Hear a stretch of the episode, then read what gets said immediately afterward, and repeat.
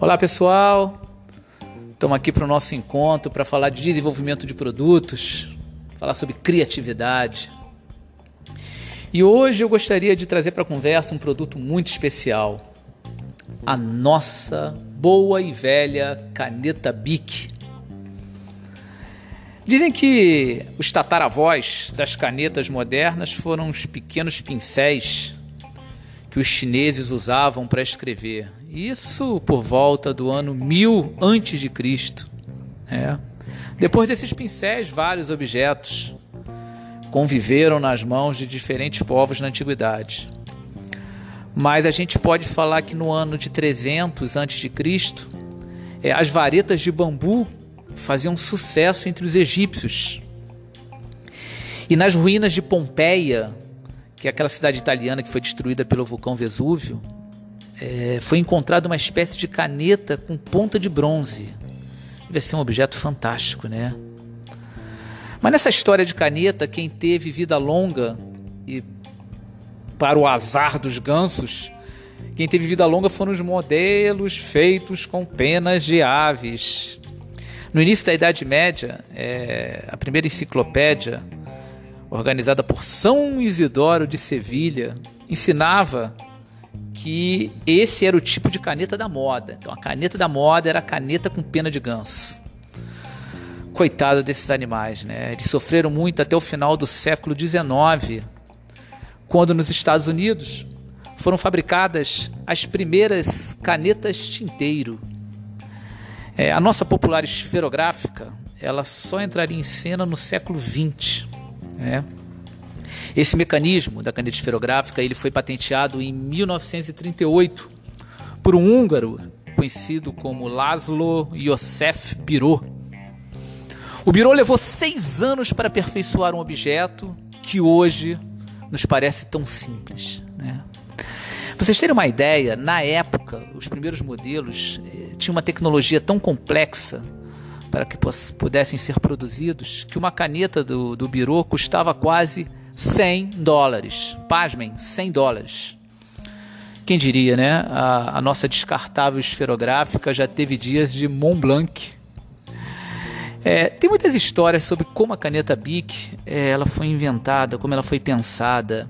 Dizem que o Biro foi a um jornal e aí viu como eram feitos jornais, as prensas, e daí teve a ideia da Bic. É, mas a ideia que mais me agrada, até pelo seu senso de criatividade, é a história que contam que o Biro estava no seu, no seu ambiente de trabalho, com seu chefe, lhe cobrando um novo produto, é, onde não precisasse ficar toda hora tendo que molhar na tinta, volta a escrever e molha na tinta e volta a escrever. Seu chefe queria um produto de tinta contínua, um produto dinâmico. E o Biro pensava, pensava, pensava e não conseguia encontrar que produto poderia ser esse. Como eu sempre falo nas minhas aulas de desenvolvimento de produtos, a gente nunca vai conseguir pensar em alguma coisa se a gente estiver envolvido no problema.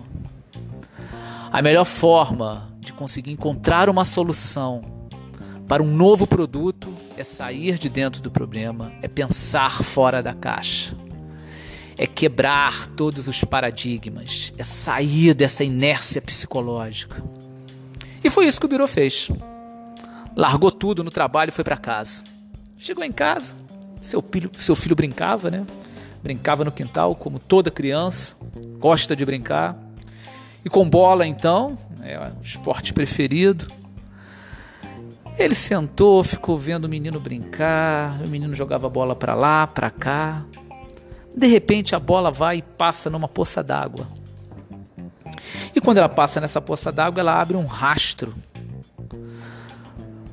E o Biru observou aquilo e ficou pensando: se essa água fosse tinta, se essa bola fosse uma esfera, a tinta, a esfera, a esfera passando na tinta e molhando de forma contínua, opa, eu acho que eu tenho uma ideia. A ideia de usar na ponta da caneta uma pequena esfera de metal molhada por uma tinta que vem de um tubinho. O húngaro Biro aperfeiçoou a ideia e popularizou a esferográfica a partir de 1938. Na década de 40, é, ele passou a patente para um francês chamado Marcel Bic, que em muitos livros a gente vai encontrar como criador da Bic. Mas o criador mesmo dessa ideia foi o húngaro Biro. Vocês terem uma ideia de, da dimensão desse produto? Hoje a Bic vende 10 milhões de canetas por dia em todo o planeta. Esse número é até maior. Se a gente tivesse que definir esse produto, ele é tão resistente quanto uma bala de revólver. Tenta quebrar lá a pontinha lá da esfera da caneta. É enriquecido com ferro. Ele é capaz de salvar vidas. Tem um caso em São Paulo, numa padaria, de um senhor que estava com falta de ar. Foi, foi feita uma, uma traqueostomia de, de emergente, urgência, né? E foi usada uma caneta BIC nesse procedimento. Será que é uma coisa de outro mundo essa caneta? Será que ela nasceu na Terra? É, algumas pessoas brincam que é coisa de ETs para coletar dados na Terra. Que surgiu por causa do, do logo da BIC, né, que tem um boneco cabeçudo, né? Essa lenda nunca foi comprovada.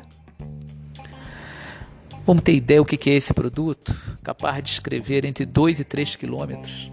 Você faz um traço do, do começo ao fim da Avenida Paulista em São Paulo suas cores entre preta, vermelha e azul, é, não importa a cor, né? A diferença entre a preta e a azul, as mais tradicionais, são os corantes, né? O carbono para o preto, o ferro para o azul.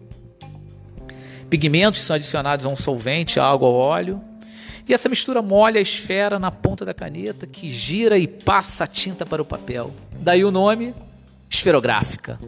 Adoro esses nomes de hexágono para não cair nunca de uma mesa. É isso, é o corpo. O corpo da caneta Bic em formato hexágono para não cair da mesa. Ele não roda. Quantas pessoas já tiveram uma camisa estragada com a caneta que estourou dentro do bolso? Ah, mas esses problemas acabaram. No meio do corpo tem um furinho que mantém a pressão atmosférica dentro da caneta igual a de fora. A caneta Bic, ela é uma caneta que traz tecnologia em cada novo produto. A caneta Bic é uma caneta que mostra para gente o quão é importante a criatividade num produto. O quão é importante se ter um produto que atende às necessidades do nosso consumidor. Um produto moderno, um produto simples, e que vem se aperfeiçoando a cada dia para atender cada vez mais essas necessidades.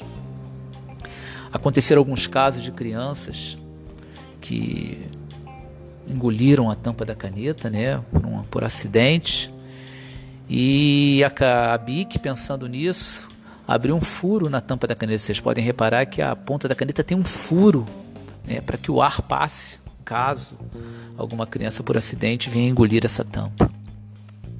Vamos pensar nisso, gente. Vamos pensar em produtos que possam ser desenvolvidos, que possam ser utilizados pela nossa sociedade, que possam fazer esse nosso mundo melhor. Até a próxima. Um abraço.